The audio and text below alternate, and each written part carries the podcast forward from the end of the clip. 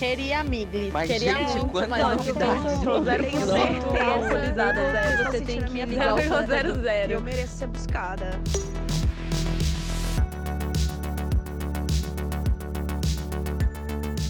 Olá, olá, olá! Sejam bem-vindos a mais um áudio de WhatsApp, aquele podcast sobre tudo e nada ao mesmo tempo, mas que eu acho que já tá começando a virar meio que uma terapia de grupo, né, gente? Sim! Pois é, hoje nosso quarto elemento não tá com a gente, mas Babi, Ah, Babi está em nossos corações. E ela mandou um áudio pra gente também, então ela vai participar desse programa também. Não vai escapar. O terceiro episódio vai ser sobre aprendizado e inteligência. O meu nome é Júlia e eu não sei nem fazer regra de três. Eu sou a Tega Carbonel e eu não sei falar inglês. Ah, não! Ai, cala a como, boca. como assim? ah, olha, eu Stella? que tô falando de daquelas. Esse é o meu lugar de fala. Pois é, o meu nome é Natália e eu não consigo prestar atenção numa aula durante muito tempo, gente. Eu sou muito Eu distraída. também não. Sou distraidona. Tadinho. Muito foda. Roda a vinheta! Roda a vinheta. Roda a vinheta. dentre os processos de aprendizado e os tipos de inteligência, eu consigo ver que essa socialização inicial, para mim, é uma coisa um pouco difícil. Eu demoro, assim, uns três meses estando trabalhando numa nova empresa para estar produzindo, sabe, muito bem, porque eu acho que o aspecto social me, me embarrera um pouco. Aprender as coisas técnicas depois disso é relativamente fácil. O desafio é, depois que você já está acomodado, é sair do, pla- de- do platô do aprendizado, sabe? Eu tenho uma tendência ao comodismo, então eu sempre tenho que estar me colocando novos, colocando novos desafios para mim, para que eu possa estar motivado dentro daquele trabalho e saia do platô do aprendizado, porque quando você entra no platô do aprendizado, você começa a ter um tanto de certeza. Ele retroalimenta o seu ego e você acha que tá, tá certo, mas não. Bom, então vamos começar aqui fazendo uma perguntinha pra começar a discussão. Como é que foi na escola pra vocês? Eu fui nerd. Você fui foi nerd, na nerd? escola. Eu sofri bullying por ser nerd. Sempre gostei de estudar. Mas eu acho que a minha limitação ficou no sentido criativo. Porque, assim, eu, como eu tinha muita facilidade de estudar e entender as matérias, eu achei uma zona de conforto ali. No, no, no padrãozinho, no que estava na apostila, no que estava nas aulas dos professores. E aí, quando vinha algum desafio que exigia um pouco da minha criatividade, de solucionar problemas novos que surgiam, eu tinha dificuldade. E até hoje eu acho que isso influencia em quem eu sou, no meu trabalho, na minha vida em geral. Eu sou completamente oposto. Eu sempre fui uma pessoa muito criativa, só que a criatividade nunca foi uma coisa boa, assim, nunca foi uma coisa recompensadora.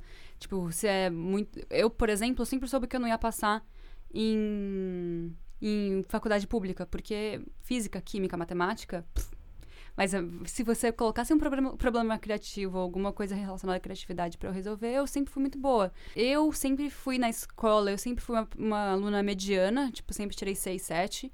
Eu, quando eu fui pro segundo colegial, eu mudei pra uma escola mais difícil, eu tive alguns problemas com relação à física, física, matemática e química, que são exatas. E eu tive que estudar muito, assim, tive que fazer muito exercício e tal, mas eu nunca. Eu tive uma professora muito boa de física nessa escola que ela sempre inventava método, hum, formas diferentes de explicar a mesma coisa. E eu acho isso muito legal, porque às vezes as pessoas conseguem entender de primeira, e eu nunca fui a pessoa que consegue entender de primeira. Uma coisa que é muito errada, mas que eu sempre fiz foi colar. Colei muito. Sempre tive essa, essa malícia, sabe? De colar. Eu comecei a colar, gente. colar, não. Eu comecei a colar na quarta série. Eu comecei a colar muito cedo. Nossa. E nunca parei, Senhora. até a faculdade, assim, sempre, sempre colei. Então, gente, é isso aí. A, uma- a escola nunca foi uma coisa. Tipo assim, nunca tive muita dificuldade, mas achava muito boring, muito chato. Eu não estudava porque eu não queria, então eu passava de ano sem estudar. Eu sempre tive muita hum, facilidade de aprender ouvindo as pessoas. Tipo, na faculdade, acontecia uma coisa. Se minha amiga estiver ouvindo, Júlia Moreto e a Merlin, elas, elas vão conseguir identificar isso e ficar bravas. Que elas, assim, essas minhas duas amigas, elas estudavam muito, muito, assim, nerdona, de saber tudo que a professora falou. Minha amiga anotava tudo, eu dormia muito nas aulas, sempre trabalhei e estudei. Então eu dormia muito. E aí, chegava, eu- no dia da prova, eu chegava mais cedo e falava, Ju, Marilyn, me explica o que, que vai cair na prova. elas me explicavam e eu tirava mais nota do que elas. Sempre foi assim. Porque eu aprendo ouvindo gente. Tipo assim, se você sentar pra mim e falar, eu vou te ensinar sobre como é trabalhar com a Barbie e o que, que eu faço. Eu vou aprender muito mais fácil do que, tipo, uma aula com 50 pessoas, uma coisa mais geral, assim. Eu sou muito mais Um pessoa com pessoa. Isso. Um bate-papo, é. você aprende com bate-papo. É. Legal. Eu tenho uma curiosidade, que você falou de colar. Como é que você colava? O que, que você fazia? Cara, de todos os jeitos possíveis. Eu Isso comecei. é criativo, né? É. É que não, arrumar forma de colar é É criatividade. criatividade, sempre fui Você- criativa. Você não, de- você não gasta sua energia e seu tempo estudando, mas você gasta Criando vendo formas. metodologias de cola. Ó, a primeira Foi vez que eu nessas que, o estudei- Google deve ter sido criado. Olha, eu vou dizer que meu pai sempre me incentivou a colar. Ele falava assim. Ah, foi culpa do meu pai, então. Foi culpa dos meus pais. Ele falava assim, quem não cola não sai da escola. Então eu sempre colei. Mas a primeira vez que eu colei, eu lembro de eu escrever, era a prova de ciências, e eu tava muito nervosa. E aí eu escrevi várias, tipo assim, o que que é. Eu não, nem sei, mas. os termos biológicos pra falar. Mas que- Mitocôndria. O que, que é Ai, eu mitocôndria? pensei na mesma Ai, coisa. é que sempre medo. muito difícil mitocôndria. Mitocôndria? O que, que é mitocôndria? Eu escrevi e eu cortei um- esse papelzinho e coloquei dentro do estojo. E eu lembro de quando chegar na prova, eu dei muita sorte de várias vezes a pergunta que eu tinha que responder, eu puxei o papel certo. Nossa, eu me senti muito foda. Eu, me- eu colei de várias, vários jeitos. Eu colei recebendo SMS dos meus amigos, que eu tinha um amigo, Nossa. Vitor Silva, maravilhoso. Ele saía da prova, ele era o nerd da escola, ele saía da prova, e aí ele começava a mandar pra todo mundo. Resposta 4 é: mitocôndria significa não sei o que, não sei o que. Ele mandava pra todos nós. Então eu colava dessa forma também. Eu lembro de uma vez colar uma pessoa, tipo, eu tava uma, lado a lado com uma amiga minha. Eu abaixei a cabeça assim de ladinho, ela abaixou a cabeça de ladinho e ela soletrou praticamente a resposta das, das perguntas pra mim, assim. Socorro. E eu ia anotando, ela falava palavra por palavra, eu anotando, assim, tudo que ela tinha pra falar. E eu sempre fui muito boazinha, sempre fui muito de- dedicada, eu sempre tive muita lábia com os professores. Então, eles não prestavam muita atenção em mim. Eles prestavam atenção no- nos meninos do fundão que eles causavam, sabe? E eu tava lá colando de boa. Uma coisa engraçada é que eu tinha miopia, então eu tinha que sempre sentar na frente, né?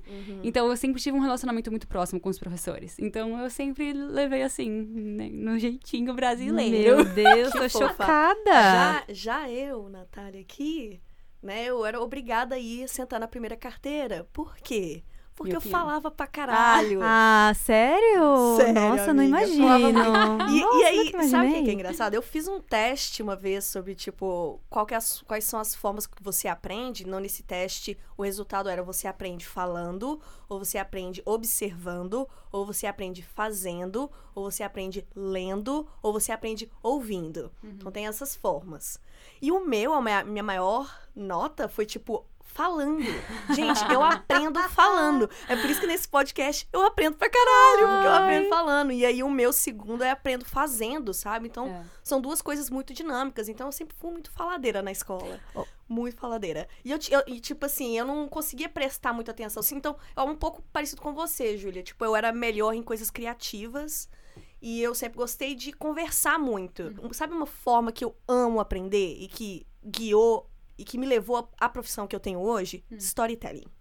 Eu sou apaixonada com storytelling. Eu acho que aprender com histórias é a forma mais legal Eu e amo. faz sentido que você, você cria uma empatia com a história, sabe? Você se identifica com uma história, você vê essa história aplicada na vida real, você vê aquela coisa aplicada na vida real. Então, tipo assim, eu acho que dá pra tirar muito mais aprendizado. Então, a gente aprende muito com filme. Ah, muito eu aprendi série, muito com aprendo muito com documentário. série, documentário, sabe? Tipo assim, são as, foram as minhas formas de, de aprender, assim. Infelizmente, na minha época, pelo menos, na escola, não tinha muito disso. Era, né, giz, giz na louça e me escuta falando aqui, decora. Sempre fui péssima de decorar, gente. Até hoje, tipo, a minha memória é meio ruim, sabe? É, tipo, minha- como diz uma amiga minha, meu cérebro é diferente, sabe? Então, eu sempre passei muito perrengue. E é importante falar que na minha época de escola eu não me sentia, eu nunca me senti inteligente, sabe? Eu nunca me achei inteligente. Porque eu, as minhas notas não eram muito boas. Eu era uma aluna 60%, 70%, né? Aí na BCIT eu consegui melhorar, né, Estela? Fui- Conseguiu. Eu passei with distinction. É, É, 80%. mais de 80%. Mas eu, eu dediquei, sabe? Eu dei uma forçada assim, porque realmente pra mim é meio modelo de prova, gente. Tipo assim, não funciona pra mim. Eu nunca consegui me encaixar.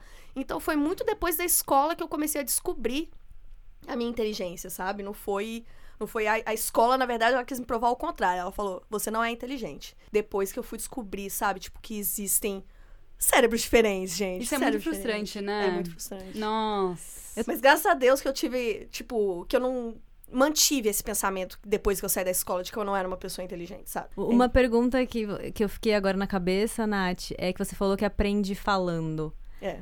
Você, quando estava na época da escola, ou até hoje em dia, você tinha mania de quando você estava estudando você ficar falando, assim, do tipo, com você mesmo? Ah, porque em mil não sei quando não comigo mesmo, isso? mas eu sempre gostei de explicar pras pessoas o que eu tava aprendendo, sabe? Uhum. Tipo assim. Mas sabe quando E- você tá lendo um livro de história, por exemplo? Eu, quando eu estudava na escola, eu lia em voz alta. Não Uhum. é, adiantava isso só ajudava, ler. Isso assim, ajudava Em bastante. silêncio. Eu li em voz alta, assim, bem alto, que parece que vai Repetir, você tem que repetir porque você É, internaliza, né? é. Com certeza. Pra mim sempre foi fazendo, escrevendo. Tipo, Aham. eu, eu me fica, fixa melhor quando eu escrevo. Mas uma coisa que eu percebi muito é que eu aprendi muito sobre a minha profissão trabalhando, tipo, fazendo. É. Muito mais do que indo na aula e tal. No meu trabalho hoje, eu posso dizer também que, tipo, né, o aprender fazendo é definitivamente. E, tipo assim, é engraçado que quando eu falo do meu trabalho, eu aprendo mais sobre o meu trabalho. Então, por exemplo, se Sim. agora eu começar a explicar pra você o que eu faço, provavelmente gente, eu vou ter um milhão de epifanias no meio, sabe? Eu vou, nossa, eu podia fazer desse jeito, nossa, eu podia fazer desse jeito, porque, tipo, eu tô estimulando. Né, o aprendizado meu. Eu tô, tipo, concretizando algumas coisas que eu vivo, falando, e aí outras vai abrir porta pra outras coisas. A Ju falou desse negócio de aprender fazendo. Eu acho que, pra mim, né? Tem muito a ver com coisas bem técnicas, assim. Então, por exemplo, você quer aprender a usar um software específico. Um software de Ah, edição, vai, que eu domino um pouco mais essa área. Não adianta eu ficar vendo vídeo, não adianta eu ficar vendo uma aula. Eu preciso sentar com o software e fazer alguma coisa nele. Porque, tudo bem, eu vou ter, ver um vídeo que me fala quais são as ferramentas e ca- o que cada uma faz. Mas, assim, se eu não usar elas, eu não vou entender 100% como que funciona, sabe? Uhum. Essa é a minha impressão do, do aprendizado, assim, mais de fazer, aprender fazendo, sabe? Na escola não tem muito essa- esse tipo de situação, eu acho. Então, indo atrás, eu percebi que há, muita, há muitas maneiras, né, no plural, assim, de conseguir atrair a atenção dos alunos.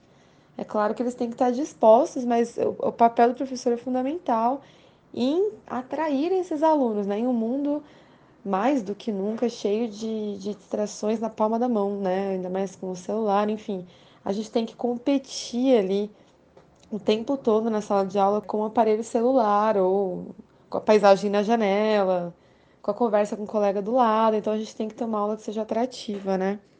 E eu descobri nas metodologias ativas um grande aliado para as minhas aulas de redação, principalmente no ensino médio, né? Nas minhas aulas eu procuro trazer trabalhos com projetos, muita tecnologia, né? Então, ao invés de lousa e giz, sempre lousa digital, então Prezi, quiz, são coisas que atraem os alunos e que eu tenho percebido que têm ótimos resultados.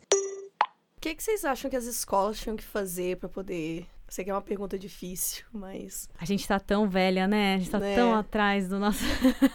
Cara, mas, tipo, né, quais modelos pra, por- pra aceitar, né, todos os tipos de inteligências que existem e não fazer pessoas como eu sair da escola achando que não é inteligente? O que, que a escola poderia fazer? Eu acho que nesse áudio a gente de- deu pra entender melhor. É que assim, essa geração nova, ela é muito conectada, muito rápida, não sei o quê. E eu acho que o- uma das soluções mesmo é usar tecnologia. Eu lembro de quando eu tava pra mudar de escola, eu fui ver uma escola que tinha lousa digital. Gente, eu fiquei chocada. Tipo, que até ontem era giz, agora tem lousa digital. Assim, eu não pude estudar nessa escola, que era muito caro, obviamente. Mas eu acho que, tipo, você tem que trazer sempre um novo. Porque essa, essa geração, ela, ela precisa sempre do novo, né? Não que as gerações passadas não precisassem.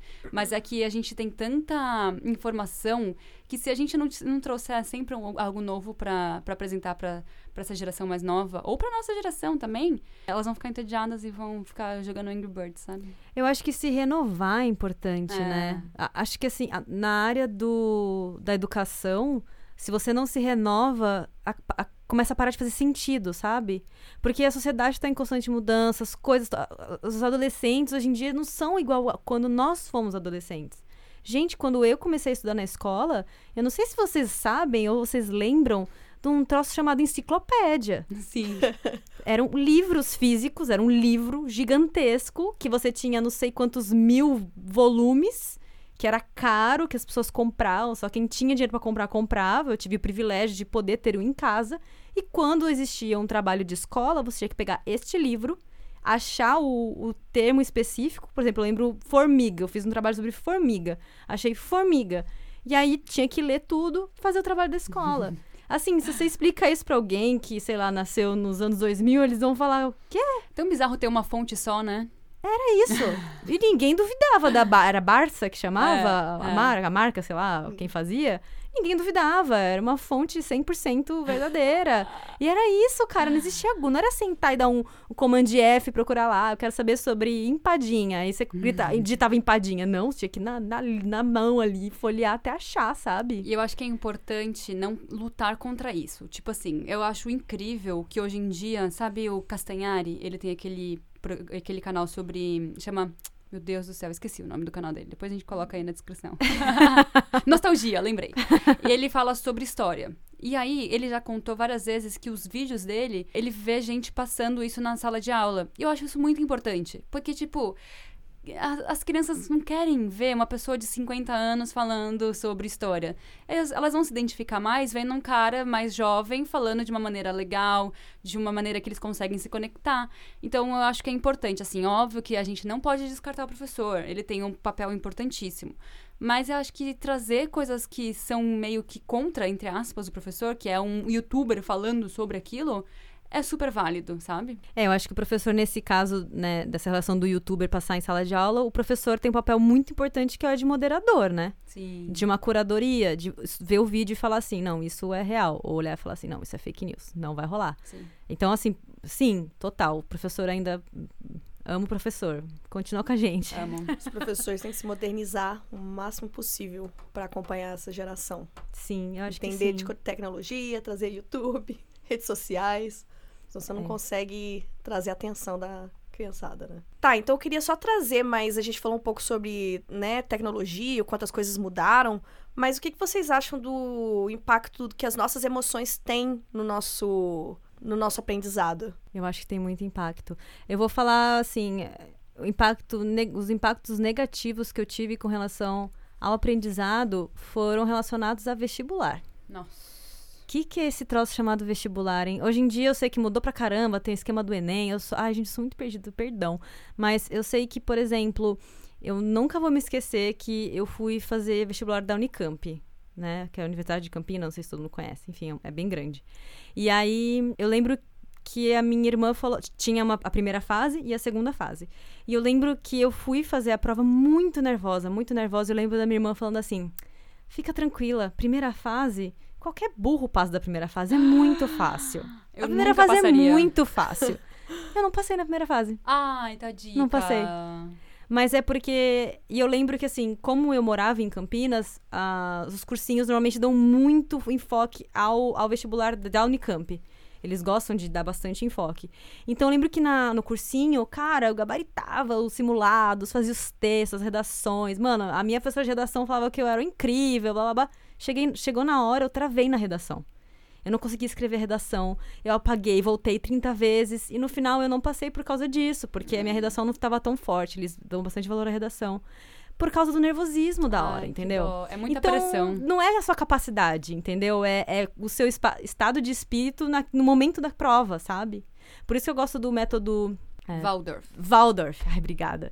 Eu sei agora porque as, as minhas irmãs têm filhos pequenos, então elas buscam escolas que têm essa metodologia, Qual que é a metodologia? que eles não se baseiam tanto em provas, assim. Uhum. Eles estimulam mais a criança a buscar o conhecimento, a curiosidade, Uhum. mais do que um teste Um mesmo. teste. Um teste Nossa, que vai sou- provar a pessoa, que a pessoa é boa. Eu tinha um amigo que estudava no Waldorf, na, numa das escolas, e a gente foi fazer uma viagem e ele tava trico- tricotando. Eu, gente, por que, que você tá tricotando? Aí Ele, ah, é um projeto pra minha escola. Eu, tipo, o quê? Ai, que lindo! Essa legal. pergunta aqui, então. Essa escola, por acaso, elas ensinam inteligência emocional ou autoconhecimento? Que, tipo assim, eu acho que, tipo, são elementos tão importantes pra pra se desenvolver. Porque se a pessoa se conhece, ela sabe como ela aprende, né, desde o início, cara, aí tá resolvido. Então, essa pessoa sabe como ela aprende. Então, ela vai criar estratégias durante a, época escolar dela pra ela aprender da melhor forma. né? E se ela sabe, tipo assim, com, como controlar as emoções em momentos de pressão, em momentos de nervosismo, né? Trazer um pouco de psicologia para a escola, né? Isso ajudaria muito a pessoas a desenvolver. Eu não sei tantos detalhes assim sobre essa metodologia, mas eu sei que eles, eles dão muito valor a todos os tipos de inteligência. Então, tipo, você ser criativo é uma coisa boa, você ser, ter inteligência emocional é uma coisa boa, tudo é coisa boa. Todo mundo tem algum tipo de inteligência. E quando você não consegue identificar isso com os métodos tradicionais, é muito difícil. Tipo, para mim foi muito fácil, porque eu sempre fui muito criativa. Então, era muito nítido. Mas não é tão nítido para todo mundo, sabe? Por exemplo, o, o áudio que a gente vai ouvir de uma pessoa que era hum, de exatas e depois foi para uma, uma coisa criativa. Tipo, ninguém nunca falou para ele, nossa, que ótimo que você é criativo. Todo mundo sempre foi, puta, você é muito bom e exata, você vai ser rico, você vai ser. Eh, investe nisso. E ninguém nunca quis investir na criatividade, mesmo que desde criança ele tenha talvez um flash com isso, sabe? Então é muito difícil quando tem uma pessoa não tem uma, uma coisa muito clara. Tipo, para mim sempre foi muito claro que eu era dessa, dessa área, sabe? Até eu chegar na faculdade, faz, fui fazer engenharia. E aí eu descobri que eu não sabia estudar. Porque a minha primeira semana de provas foi bem desastrosa lá. Então eu tive que me reeducar a estudar mesmo, tive que não só sentar para fazer exercícios antes da prova, mas estudar semanas antes da prova. Quando passava uma matéria nova, já chegar em casa já estudar para ela, para ter dúvidas e tirar na próxima aula. Isso foi uma coisa completamente nova para mim. Assim. E aí depois eu vim aqui pro Canadá estudar música, é, produção musical, uma coisa completamente diferente, que exige muito mais de criatividade e aí eu também sofri no começo assim, ainda tô, né, meio que tropeçando nesse quesito, porque eu nunca me achei uma pessoa criativa, mas também nunca fui treinado para isso, né? Então é um processo realmente. Eu, eu, eu consigo ver hoje claramente uma evolução na minha parte criativa, de criar músicas e tudo mas eu sempre que eu sento para tentar bolar, ter alguma ideia assim, eu demoro muito para conseguir tirar alguma coisa da minha cabeça e colocar no papel, assim. Eu acho tão difícil, porque assim, eu vou falar da minha experiência, porque assim, a gente, pelo menos no Brasil, a gente começa a pensar na nossa carreira muito cedo, eu acho. Sim. A gente vai fazer vestibular com quantos? 17 é. anos, 18? Entre 17 e 18, né? A maioria das pessoas. Então, cara, você tem que escolher sua carreira com 17, 18 anos, sabe? Eu não sei como tá hoje em dia, mas eu lembro que na minha época eu queria porque queria trabalhar com cinema. Eu pus isso na minha cabeça, de, do dia pra noite, assim, não sei o que, que aconteceu, rolou um estalo e eu falei que eu queria fazer isso. E, cara, assim, até hoje eu escuto pessoas falando assim: ai, mas você tem que arranjar um emprego de verdade. Cara, mas meu emprego paga minhas contas, eu sou feliz e eu segui essa carreira, tipo. Isso é uma mentalidade muito do Brasil, assim. Tipo, eu sou do interior de Minas, então, assim, a possibilidade de trabalhar com cinema era, tipo assim, nula. Pro meu pai, a única forma que você tinha de ganhar dinheiro é engenharia ou medicina. Era um dos dois, ou então você ia se fuder na vida. E como e, é que cara... foi? Tipo, todas nós aqui somos de carreiras criativas. Como é que foi para vocês fazer essa escolha? Porque para mim foi fácil porque meus pais me apoiam, me apoiam se eu quiser ser faxineira, para eles tá tudo bem. Uhum. Mas eu sei que para muita família não é, né? Olha, para mim, eu, eu vou te falar que eu não tive apoio assim forte da minha família. Eles eu meio que dei uma forçadinha para poder ir para a área criativa. Eu tive que negociar com meu pai, porque eu também não fui para uma federal, eu tive que negociar com ele curso. Eu queria fazer cinema também, ele não deixou fazer cinema. E aí a gente encontrou um meio termo, que foi a comunicação social. Comunicação social né? Que no caso poderia levar ao mundo corporativo, que meu pai tinha um pouco mais de segurança que poderia dar certo. Uhum. E, cara, tudo errado. Eu já queria trabalhar de cinema desde o início, sabe? Eu devia ter focado nisso desde o início. Então, o meu processo de carreira, de carreira foi muito lento. Foi muito lento. Tipo assim, eu dei com a cara na parede várias vezes, porque, tipo, eu trabalhei com marketing, comunicação corporativa. E eu tava, gente, mas não era isso. Eu tinha claro que eu queria trabalhar na área do entretenimento e, tipo, não, não foquei nisso. acabei desviando meu caminho. Então eu cheguei nos meus 30 anos, falei: "Não, cara. Não, eu, é isso que eu quero, eu tenho certeza". E bati o pé e aí voltei a estudar, fiz o curso aqui no Canadá e agora eu tô trabalhando na área. Então eu fui meio insistente assim. É muito absurdo isso, né? Se você tivesse falado assim, pai, eu quero fazer medicina, mesmo que você vai tomar no cu pra ser médica, porque você toma muito no cu Amiga, pra ser eu médica. fiz vestibular pra medicina. Então, pra você seu pai ideia. ia- E ele- odonto também, porque minha irmã é dentista. Ele ia te apoiar super, né? Apoiou. Agora, claro. se você quiser fazer uma coisa criativa, a maioria das famílias vão falar, tipo, ai, não vai pagar as contas, não sei o quê. E tá todo mundo aqui provando que paga, né? Tá tudo errado, gente. Hollywood chove dinheiro, pelo amor de Deus, gente.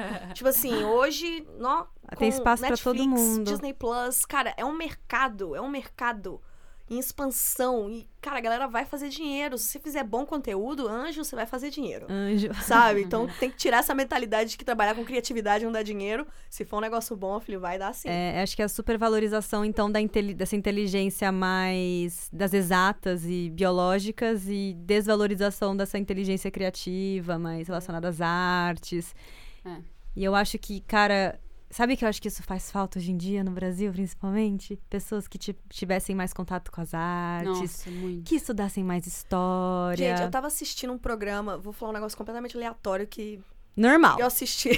o normal começa a conversa, né? Eu tava assistindo no YouTube um, um, um vídeo do Gregório, do Vivier, falando sobre, sobre, falando sobre o K-pop. Mas no final das contas, ele tava falando sobre funk.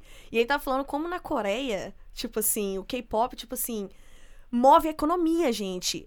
É rios e rios de dinheiro, sabe? A Coreia é K-pop, sabe? Tipo, como é que chama aquela banda lá? Cara, o B- BTS Hum, a banda BTS. BTS traz muito dinheiro pra aquele país, sabe? E aí ele foi fazendo depois um comparativo em relação ao funk brasileiro, sabe? Que, tipo, é o nosso ritmo mais, né, tipo, envolvente, que todo mundo gosta, é uma batida maravilhosa. que- Original, né? que- super original, super criativo e que daria certo no exterior pra caramba. A galera adora, né? Bubum Tantan, gente. Tipo assim, Nossa, toca não precisa- direto aqui, gente. você não precisa Bubu saber Tantan. português, cara. Uhum. O ritmo é envolvente, sabe? E o Brasil não investe, o Brasil não, não, não investe... Não no- valoriza. Não, não valoriza. Não valoriza a cultura, não valoriza...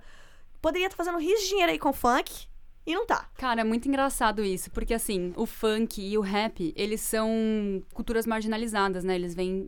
Normalmente, eles vêm da, da, da favela ou de, socia- de pessoas que não têm muito acesso a outra coisa. Então, assim, você ouve muito dizer que o, o funk não é música porque o funk só fala de putaria. E como é que você quer que uma pessoa que tá nessa realidade escreva sobre. Ai, sei lá. Brunch. Flores. sobre brunch. Ela não vai escrever sobre brunch, entendeu? Ela vai escrever sobre putaria, porque essa é a realidade dela. E qual que é o problema de falar sobre isso? A gente tem que ouvir, sabe? Grande parte da, da inteligência emocional, eu acho, é você ser capaz de entender que tudo é válido, sabe? Tipo, se você se a pessoa tá cantando sobre isso, é porque ela, ela tem um motivo pra estar tá cantando sobre isso, sabe? E o brasileiro, ele não, não valoriza isso, né? Eu e a Estela, a gente assistiu um documentário numa, que a gente teve uma aula que eles falaram sobre um, uma lei que foi criada por causa do Brasil. Porque o funk brasileiro pega muita coisa que já existe, tipo Beethoven, Ai, sabe? Amo. Música que já existe. E faz um ritmo a partir daquilo. Então eles ficaram encucados, que tipo, e agora? O que, que a gente faz? Que o Direitos tá- autorais, né? É, com direitos autorais. O que, que a gente faz? Que o brasileiro tá pegando isso e transformando esse negócio em um monte de música louca, sabe? E, cara, é o melhor. Cara, eu acho que isso é o melhor do brasileiro, sabe? Pega uns negócios e transforma. É muita a- criatividade, é muita gente. criatividade. Olha. O brasileiro é muito criativo. É. É. o que a gente tem de melhor. E vem me falar pra fazer engenharia e medicina, não, sai fora, sabe? Eu, Eu vou fazer funk Se eu fosse pro rabo. Brasil, eu ia ser produtora musical de funk, cara. Não, tô Eu brincando. quero. É muito legal, enfim. Eu quero puxar a sardinha pro meu lado de novo aqui pro cinema, que eu Tá. tenho mais domínio, e também enaltecer o povo brasileiro, porque, gente, estamos no Canadá, Vancouver. Rolou um festival internacional de cinema aqui. Tivemos dois filmes brasileiros passando. Primeiro, Bacurau, né? Não precisa nem falar. Gente, eu fui na sessão lotada. A gente foi em sessões diferentes. eh, A e gente as foi duas sessão- estavam lotadas. O cinema, eu não sei se tinha dado algum ruim no ar-condicionado, mas ele chegava a estar abafado. Eu, eu falava, gente, eu tô lá no, é no Nordeste, né? Que se passa. Eu falei, gente, eu tô, no, tô me sentindo no Nordeste brasileiro. Ambientou é 4D certo, essa a 4D. experiência aqui. É uma experiência De completa. tão cheio que tava. E eu achei impressionante, porque nos momentos de piada, a sala inteira dava risada. E no momento. Ai, vou dar um spoiler, spoiler aqui, tá? Se não Ai, quiser tomar não o spoiler. ainda. Não, vou Ah, então não vou falar o spoiler. Mas assim, os momentos da piada, a sala inteira dava risada. Não era só o grupinho dos brasileiros, porque eu tava sentada num lugar onde só tinha. Percebi que só tinham pessoas daqui do Canadá em volta de mim. E elas davam risada também, sabe? Segunda coisa que eu quero enaltecer. A Vida Invisível de Eurídice Guzmão. A minha colega do trabalho foi assistir. Ela sabe que sou brasileira, ela sabe que foi brasileiro, obviamente. E ela, eu, eu vi ela comentando com um colega de trabalho que não é brasileiro sobre o filme. De tão impactante que foi para ela, sabe? não é que ela tava falando que eu tava também. na. Não é porque eu tava na sala ou alguma coisa assim, é porque realmente impactou ela, sabe? E ela assistiu muito filme nessa mostra de, de cinema internacional. Ela viu filme francês, viu filme não sei quanto, não sei o quê. E esse ela trouxe pro ambiente de trabalho. Então, valeu, Brasil! Continuem assim! Não sei se vocês já perceberam, mas cada vez mais as pessoas elas estão conseguindo aprender diretamente com profissionais que conseguem se sustentar com tal conhecimento, né? Então, por exemplo, hoje se eu quiser aprender tênis, eu posso aprender diretamente com uma jogadora campeã mundial de tênis, sem precisar passar por nenhum intermediário, só pelo fato de ter uma masterclass dessa pessoa na internet. E é engraçado porque eu acho que os professores, com isso, eles estão perdendo o controle, né? Mas eu acho que mais importante do que cobrar que as outras pessoas melhorem é primeiro a gente se cobrar, né? E aí faz pouco tempo que eu destravei um negócio legal na minha cabeça que é eu consigo aprender qualquer coisa que eu quiser, eu só não sei quanto tempo que vai levar para isso acontecer. Eu falo isso porque eu trabalhei numa empresa que tinha, putz, ela era repleta daqueles gêniozinhos assim, sabe? Tipo, era uma coisa realmente impressionante. Mas por muito tempo isso me deixava mal, sabe? Porque a velocidade que eles conseguiam aprender, meu, é, era absurda. E aí, vendo isso, eu achava que eu, que eu não conseguia aprender. E, de fato, naquela velocidade eu não ia conseguir aprender mesmo. Mas aí eu comecei a me perguntar, tá, ok, se naquela velocidade não dá, então em qual velocidade que eu consigo? É, achei muito legal esse áudio, porque eu sempre tive muita facilidade para aprender. Tudo, tudo, muito rápido, assim. E eu tenho muita impaciência com quem é lento. Eu preciso ser melhor nisso. Como é que vocês são? Eu não sou rápida, não. eu levo um tempo. Eu levo um tempo porque eu, é engraçado isso. Quando passa muito superficialmente no assunto, eu não consigo gravar. Eu sou muito aquela pessoa que eu preciso entender a origem das Hum, coisas. entendi. Quando eu vou na origem, tipo, você me explicar uma fórmula, cara, vai sair da minha cabeça. Se você me explicar por que, que essa fórmula surgiu e me dar um contexto, o negócio vai ficar na minha cabeça. E geralmente, pra você chegar na origem, leva um tempo, sabe? E foi, eu, por exemplo, no meu trabalho, gente, eu vou falar, eu tive uma dificuldade, seis meses de dificuldade, dificuldade, dificuldade. Chegou um ponto que eu falei, cara, eu entendi. Ai, fofa. Eu entendi e eu tô tipo assim, "Uu, tô voando, cara. Boa! Quando eu, é o negócio assim, quando eu entendo o negócio, quando, o negócio, quando eu internalizei, e é aí que tá, sabe? Me leva um tempo pra internalizar. Eu tenho, eu preciso desse tempo pra internalizar. Quando eu internalizo, pá, o negócio fica fácil pra mim, entendeu? Então aí eu começo a, a performar mais, a entender mais, e aí tudo relacionado eu aprendo com mais rapidez.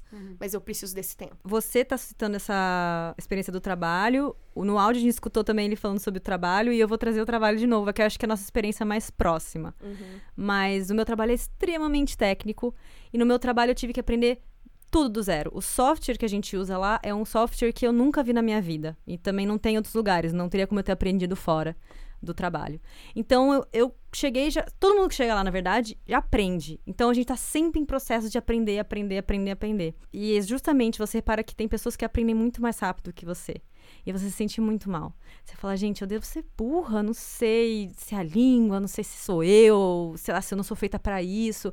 Mas eu acho que é você entender justamente que cada uma tem um processo de aprendizado. O meu processo se assemelha muito com o seu. Porque se você só chega e fala assim, aperta esse botão, esse botão, esse botão, eu não vou aprender 100%. Agora, se você fala assim, aperta esse botão por causa de X motivo e aquele botão por causa de Y motivo, aí eu vou aprender. E eu não só vou aprender, como eu vou tentar otimizar aquilo. Você entendeu? É. Eu vou falar assim, "Ah, mas por que, que eu tô dando essa volta? Se eu pegar esse caminho aqui mais rápido, eu vou fazer o negócio mais rápido. E eu tô, eu tô desenvolvendo isso, assim, no trabalho. Eu cheguei no momento do meu trabalho que eu tô começando a pegar caminhos mais rápidos com que, tem, que obtenho o mesmo resultado, que não diminui a qualidade do meu trabalho. Isso é incrível, porque as pessoas que aprenderam mais rápido que eu, eu vejo que elas não conseguem entender esses caminhos, digamos, esses atalhos que eu criei. Elas Aí têm que dificuldade. A questão do tipo de inteligência diferente, Sim. né? E eu, tenho a percepção de que as pessoas que são ditas como inteligentes são as que geralmente aprendem mais rápido. Eu não diria que, que todo mundo que aprende mais rápido É, Que memoriza mais rápido. Pessoas mais. Quando você é lento, você é burro, você é lerdo. Eu não acho que seja isso. Eu acho que as pessoas mais inteligentes são as mais articuladas. As que conseguem passar confiança e passar o conhecimento adiante. Tipo assim, se. Eu posso ser a pessoa mais inteligente do mundo, mas se eu ficar calado o tempo todo, ninguém vai saber. Mas, amiga, se eu tô numa sala de aula, eu e você, Júlia, você. A gente tem alguém explicando um negócio pra gente. Você falou que você aprende rápido e eu aprendo devagar, sabe? Tipo assim, de repente você falou, eu entendi. E eu fiquei calada, porque, cara, eu não entendi. Eu preciso de tempo pra entender isso daqui.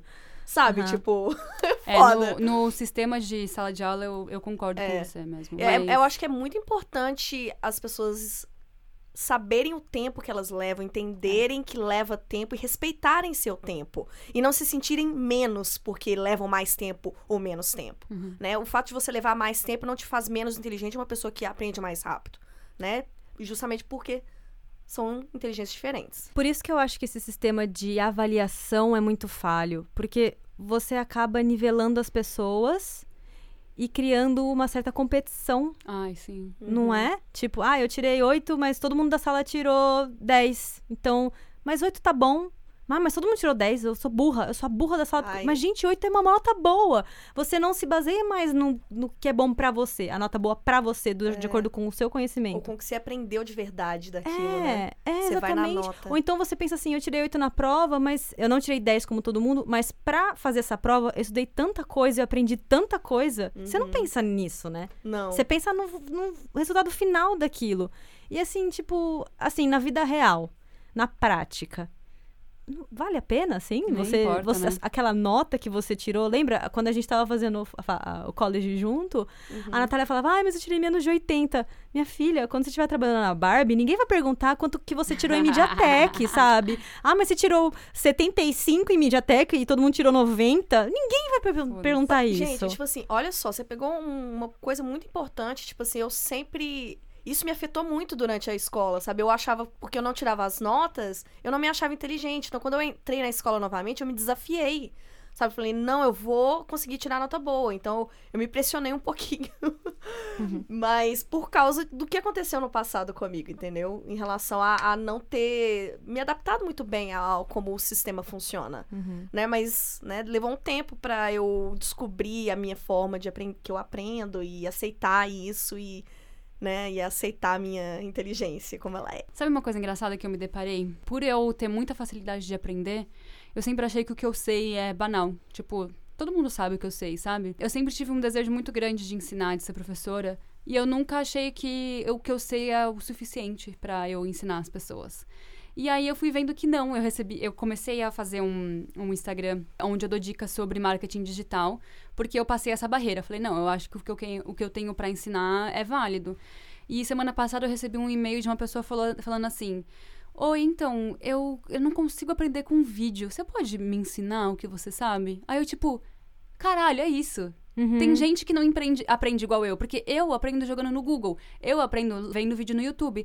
Mas tem gente que precisa de uma- um ser humano ensinando. E, e é muito legal isso, porque, tipo, por eu, ser, por eu aprender muito fácil, eu me coloco pra baixo, sabe? Tipo, ah, pff, tudo que eu sei é muito simples, todo mundo sabe que eu sei. E não é assim, né? A troca entre seres humanos ainda é muito válida, né? Então você falou da questão da marca digital, que essa pessoa falou que não consegue fazer pro vídeo, precisa de uma, uma pessoa, mas sabe uma coisa que eu acho que precisa muito de uma pessoa? Hum. Língua.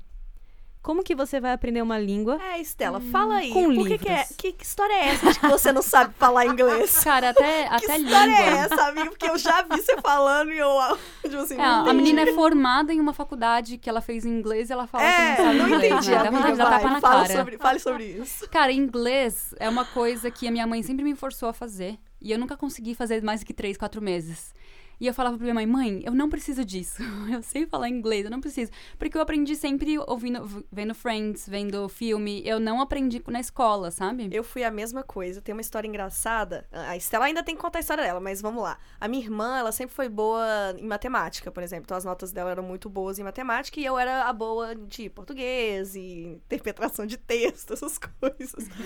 Humanas. E era engraçado que, tipo assim, as minhas. é, Eu e ela, a gente fez inglês. O fa... Gente, é muito engraçado isso. O fato dela ser boa em matemática, eu percebia o quanto eu era ruim, né? Tipo assim, meio que a gente se comparava um pouco, né? Eu acho. E aí, tipo, ela né, com relação ao inglês, por exemplo, eu nunca fui muito de seguir um sistema, sabe? Eu fiz escolinhas de inglês, mas eu aprendi inglês de uma forma muito dinâmica. Tipo assim, geralmente as pessoas, pessoas me perguntam, como é que você aprendeu inglês? Eu, cara, tipo, ah, teve uma época aí que eu li todos os livros do Harry Potter em inglês. Quando saía, quando saía os livros em inglês primeiro, eu não esperava a tradução, eu ia ler em inglês. Eu escutava ansiedade. Avril Lavigne, entendeu? Tipo assim, eu assistia seriado. Eu- gente, eu fazia amizade com estrangeiros fãs de Harry Potter na internet, sabe? Era- cara, eu fazia os cursinhos, eu fazia o cursinho, mas era lá na, tipo, no entretenimento que o inglês veio pra Sim. mim. E aí, tipo assim, foi assim, eu aprendi inglês de uma forma muito dinâmica, de repente, estava fluente inglês. E a minha irmã, hoje ela tá com 28 anos, até hoje ela struggle, sabe? Até hoje ela tem dificuldade com o inglês. E ela. E eu falei com ela várias vezes, falei assim, "Na- Raíssa, é muito mais uma coisa da sua cabeça de achar que você não aprende, sabe? Tem que quebrar esse pensamento. Porque, tipo, ela é muito inteligente, sabe? Mas aí ela, ela é boa nas partes exatas, entendeu? Aí ela colocou na cabeça dela, ah, eu não sou boa em humanas, eu não, eu não sou boa em línguas, sabe? Porque ela sempre foi boa em matemática. Então, tipo, criou essa Barreira. barreira, essa ideia na cabeça dela. o que eu observo é que o método que a gente tem, ele fica, ele, ele é totalmente sufocado, qualquer método que a gente possa ter em qualquer escola, é totalmente sufocado por uma visão de mínimo esforço que a gente tem nas escolas, uma cultura do mínimo esforço, poderia até chamar assim, onde o impor, na qual o importante é você trabalhar o mínimo possível, se esforçar o mínimo possível. Eu vejo isso muito nas escolas, vejo isso muito, não só nos alunos. O que ver isso nos alunos, eu acho que é natural, de certa forma, porque a gente já está acostumado, de certa forma, com isso. Ver os alunos se esforçando o mínimo possível para passar de ano, e o que importa é passar de ano, aprender, crescer como cidadão, não importa, o que importa é passar de ano. E muitos alunos, é claro. Mas eu vejo isso muito em professores também. Não acho que houve qualquer tipo de contaminação, eu acho que é uma questão cultural mesmo.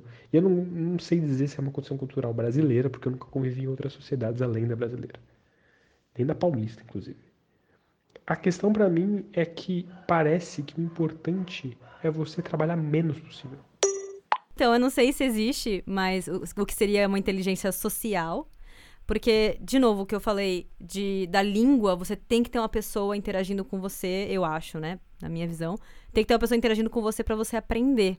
E eu tenho. Ai, como eu poderia dizer? As minhas skills, social skills, não são muito boas. Eu não sou uma pessoa que chega. Eu sou muito envergonhada, enfim, eu preciso estar muito confortável com certas pessoas para conseguir me abrir.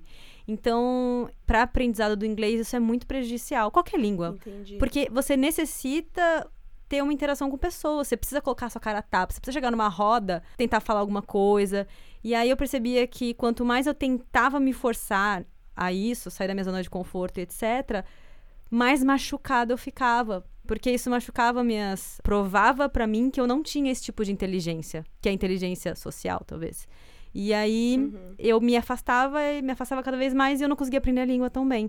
E até hoje eu tenho muito problema com isso. Eu sinto que eu tenho muito problema com isso. Nossa, eu acho isso muito importante de falar, porque não existe FISC que te deixe fluente. Tipo assim, igual eu, o Vitor, meu marido, ele, ele estudou 20 anos da vida dele, ele estudou inglês. Só que chegou aqui, a gente meio que tá no mesmo patamar, assim. Ele sabe um pouquinho mais de gramática do que eu, sabe? Mas na hora de conversar, a gente tá pau a pau. Tipo, não existe inglês, hum, escola de inglês que faça você ser fluente. Você tem que conversar, né? A linguagem é um negócio muito dinâmico, né? É vivência. E leva tempo também, né? Então, tipo assim, acho que, né, não vou citar minha irmã novamente aqui, ela que tem facilidade na matemática, ela não vai aprender língua da mesma forma que aprende matemática, né? Tipo assim, ela não vai, né, em meia hora, de repente, ela vai saber uma fórmula de matemática e vai conseguir aplicar aquela fórmula e tal. Inglês, ela vai ter que praticar, ela vai ter que viver, ela vai ter que repetir.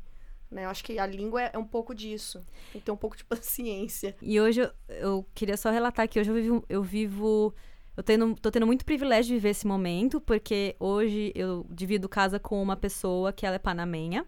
Ela sabe muito português, porque ela é uma pessoa incrível para aprender línguas. E ela também namora um amigo nosso que é brasileiro, então ela acabou aprendendo português muito bem. Só que assim, a língua materna dela é o espanhol. Ela fala inglês, porque ela tá aqui no Canadá. E ela aprendeu português muito rápido e muito bem. Tipo, ela não tá nem há um ano namorando com esse nosso amigo, ela já fala super bem português. Ela fala tipo, ah, porque tipo isso, tipo aquilo. Mano, ela, Outro ela, dia ela lançou Mercadito, aí ela, não, não, não, não Mercadito, é Mercado. é, ela Mercadinho. Ela mercadinho. fala, ela se corrige, porque ela sabe muito. Eu acho ela incrível. Ela Muito aprende fofa. muito rápido. Ai, gente. E lá em casa, gente, tá virando uma torre de Babel, não sei.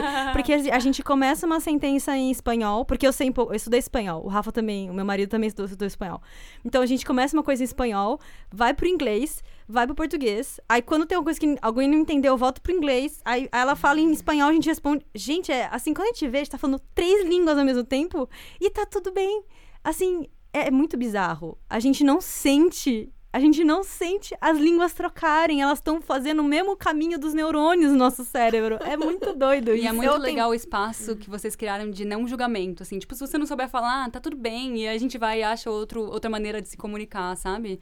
Eu acho isso muito importante quando você tá aprendendo línguas. Em qualquer coisa, na verdade. Quando você tá aprendendo e você vê que a pessoa tá aberta e ela não vai te julgar, é muito mais fácil do que, tipo, você ver que a pessoa vai estar apontando o dedo na sua cara e falar que você é burra, sabe? E você já, você já teve aqueles momentos que você tá falando de alguma coisa e você quer jogar alguma coisa em outra língua no meio, porque a palavra em inglês faz mais sentido? Ah, isso acontece muito, né? É muito legal isso. Tipo assim, saber outras línguas acrescenta mais, né? A princípio parece um limitante, mas na verdade é, enriquece o seu vocabulário, né? Enriquece muito. Eu acho que todo mundo tinha que experimentar isso na vida. O que eu tô Cara, experimentando agora sonho- que é meu surreal. Sonho é, se eu tiver filhos, que eles sejam trilingües, sabe? Que eu acho isso sensacional. Aprender Não, língua desde Olha as expectativas nessa criança. Tadinho! Essa criança, esse filho da Natália já tá cheio de expectativas. Não, gente, mas tipo assim, eu queria, eu expectativa. queria ter aprendido línguas mai, língua mais cedo, sabe? Tipo assim, eu queria ter sido fluente em inglês, tipo, com 11 anos, sabe? Porque aí eu teria pulado pra outra língua. Amiga, para com essa A exigente. expectativa. Não, mas é, é legal isso, porque, Esse tipo, eu fardo acho que a carrega, é, meu isso Deus. seria uma coisa que, né, eu, eu teria gostado de fazer, sabe? Aprender, aprender língua na escola, sabe? Várias línguas. É Aí- que isso é uma coisa meio nova, né? Globalização. Tipo, É. as crianças nascem já aprendendo inglês em qualquer lugar do mundo. Quer dizer, dentro das suas limitações, óbvio. Mas o mundo é muito globalizado. E quando a gente, os meus pais eram criança, tipo, falar inglês era chiquérrimo. Né? Pra gente já não, não é todo mundo que fala. Aí acho que as, as próximas gerações cada vez mais vão estar falando cinco línguas e a gente lá, sofrendo pra aprender mais uma. Ô, Ju, é só voltar pra aquela história. Hoje em dia a gente tem aplicativo que te ensina línguas. Quando a gente era pequena, a única forma de você aprender uma língua era pelo dicionário. Se você não fazia aula, era Ou dicionário. numa escolinha de inglês que era cara pra caramba. Era caro, não, então assim, hoje a gente e o aplicativo é de graça, tá, gente? Você não precisa fazer aula pra fazer aplica para ter aplicativo que te ensina javanês. Então assim, E oh, cê- com tanto acesso à informação, você tá assistindo canal. Tipo assim, no meu trabalho, né? o- um amigo meu que ele é, ele é da Espanha e né, trabalha em inglês, fala espanhol, mas ele fala que assiste vídeos sobre o trabalho dele em português. Porque ele fala, ah, os brasileiros são muito bons em, em modelagem, não sei o que lá. E aí, tipo assim, é. Olha só, ele tá aprendendo uma coisa que é da área dele já em outra língua, usando YouTube. É Que da hora. dinâmico. vamos que Dinâmico. vamos. Então, gente, tem uma pergunta. Vocês são pessoas esforçadas? Vocês se esforçam pra aprender? Sim, não. Ai, Calma aí. Ajuda. Sim, agora justifique. Júlia tá reflexiva ali. Justifique a sua resposta. Eu acho que eu sou esforçada. Às vezes eu sou, eu sou esforçada para aquilo que eu quero. Porque quando eu não me interesso no assunto, eu sou preguiçosa. Ixi, não, nem me reconheço. Mas quando eu me interesso pelo assunto, eu fico. Esse que é o problema, eu sou 8 ou 80. Ou eu fico fissurada e eu não descanso até conseguir resolver aquele problema. Gente, quando eu tava na escola, se eu não conseguir resolver um problema de matemática, eu chorava. É, Pergunta também. pra minha mãe. Eu chorava. Entendeu? Então, é isso. Eu sou 8 ou 80, eu acho, nesse, no quesito do esforço. Cara, eu acho que se eu fosse mais esforçado, eu teria ido muito mais longe. Eu, eu meio que take it for granted, sabe? Tipo, ah, eu já tô passando, ah, eu já tô indo bem, ah, eu já consegui emprego. Eu meio que um pouco me fodo, assim. Você se, você se acomoda? Como é muito fácil pra mim, eu falo, tipo, ah, o que eu tenho já é suficiente. Hoje em dia, eu vejo que eu tô, aprend... eu tô muito mais esforçada em aprender mais sobre a minha, a minha profissão por um... Por, por interesse, assim, porque eu quero ganhar mais dinheiro, eu quero ser especialista. Eu já sou especialista, mas eu quero ser mais. Mas se não fosse isso, eu tava de boa. Tipo, eu acho que o meu querer mais é o que me traz essa vontade de estudar. Se não, mano, eu sou muito, muito, muito preguiçosa. Tipo, eu adoro estudar sobre feminismo, mas eu sou muito preguiçosa, não vou estudar. Entendeu? E, tipo, eu vou ver um documentário porque é fácil.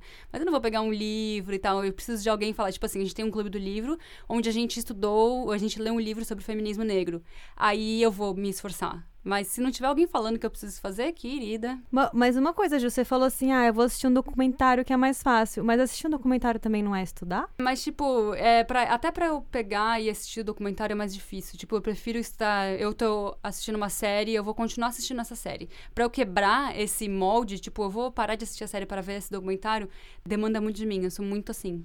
Eu deveria ser mais esforçada. Eu acho que eu iria mais longe. E você? Menina, eu me identifiquei com um pouquinho do discurso de cada uma. Eu acho que, tipo, eu sou muito esforçada para as coisas que eu tenho interesse. Sinceramente, tipo, para coisas que eu coloquei na minha cabeça que eu acho que eu não sou boa e não vou conseguir aprender, tipo, matemática. Eu tenho uma certa resistência, eu travo. Eu queria mudar isso, real, pensando aqui agora. Por quê? Eu quero mudar porque eu quero aprender coisas novas o tempo inteiro, sabe? Eu não quero me acomodar em relação ao aprendizado, sabe? Eu quero continuar aprendendo. Por exemplo, eu poderia falar, eu quero continuar aprendendo. Aí eu sempre continuaria aprendendo coisas na área de humanas. Coisas da minha área. Aí eu cresceria muito nisso. Mas aí a matemática vai ficar pro lado de lá. Mas Talvez porque você seja a hora de vê... trazer um pouco de outros assuntos que, que eu não conheço muito pra me agregar. Mas eu que acho que é porque você vê aplicações práticas na sua vida do... nas áreas de humanas. Na matemática, você não vê aplicações práticas da sua vida. Então, realmente, não tem Eu- porquê. E é engraçado você estar falando isso agora, porque eu acho que eu tô começando a ver a importância da matemática no meu trabalho agora. Era isso que eu ia falar. Haha. Eu acho que Porque- é isso, cara. Não, não existe um conhecimento que você não vai usar. Tipo assim, beleza, é. eu, não, eu nunca usei Pitágoras na minha vida. Mas o, o, ativar o meu cérebro para entender Pitágoras foi importante, sabe? Tipo, hoje em dia eu vejo como é importante, porque eu tenho que fazer relatório que é número. Tipo, eu trabalho numa coisa 100% criativa, mas uma vez por mês eu tenho que entregar um relatório que é número. E se eu não tiver, se eu não tivesse aprendido Pitágoras, pode ser que meu cérebro fosse muito mais devagar na hora de fazer esse, esse é. relatório, sabe? No caso do meu trabalho, vem muito em alocação de recursos, sabe? Você tem um budget de Sim, milhões, cara, e você tem que alocar esses recursos, sabe? Você vai precisar de uma matemática ali, eu vejo o quanto isso é importante, gente, pra execução de um desenho animado, que é um negócio criativo, entendeu? Então acho que talvez eu esteja eu comece a abrir portas para as coisas que eu não que eu achava que não era boa por causa da, da forma como a escola colo, colocou para mim e comece a aprender aprender coisas novas, como a matemática. Na universidade, eu entrei em contato com o pós-método, que é uma metodologia, não é exatamente uma metodologia, né, mas uma forma de pensar, que eu tento aplicar nas minhas aulas de italiano. E o pós-método, uma das bases dele é, você, é ser um ensino que se preocupa com o contexto em que ele está inserido e é muito vai muito além de uma mera repetição de diálogos. Então, todo o material que eu tento trazer para a sala de aula, que é sempre um material autêntico e não elaborado por um curso de uma língua específica, mas um material que eu retiro de jornais, vídeos da internet da, da Itália, por exemplo, né, nas aulas de italiano. Esse material ele é utilizado não somente para ensinar uma gramática específica ou mesmo um vocabulário, mas também para tentar fazer com que o aluno reflita sobre algum assunto, ou sobre a realidade dele mesmo, ou sobre aquele assunto em relação à realidade dele. Enfim, é um ensino muito baseado na reflexão. Bom, gente, acho que esse áudio já ficou meio longuinho, né? Sim. Então vamos acabar por aqui. Gostaria muito de agradecer a você que ouviu este áudio até o fim. Você pode mandar críticas, sugestões, dúvidas. Então entre em contato com a gente lá no arroba áudios de no Instagram. Você pode também mandar um e-mail para áudios de WhatsApp arroba gmail.com. É WhatsApp com dois P's, por favor. Também queria lembrar que a gente tá lançando os trechos dos áudios que a galera mandou nos programas anteriores lá no Instagram. Então, se você quiser saber mais sobre trabalhar no exterior e autoaceitação, que foram os episódios 1 e 2, você pode seguir a gente lá no Insta e conferir que a gente já tá postando todos os dias. Segue lá, arroba áudios de Whats. A gente gostaria de fazer um agradecimento especial para Ludmilla, que Valeu, ajudou Lud. a gente com essa pauta e também pediu áudio aos amigos dela. Ela que é menina de letras e entende tudo sobre aprendizado e educação. Obrigada, Lud. Obrigada, você é a diva. Lembrando que este podcast só foi possível com a estrutura da Biblioteca Pública de Vancouver e materiais fornecidos pelos nossos queridos amigos. Muito obrigado, gente, pelos áudios enviados. Valeu, Muito seus obrigada por ouvir. Ei, beijo, tchau. Tchau. tchau.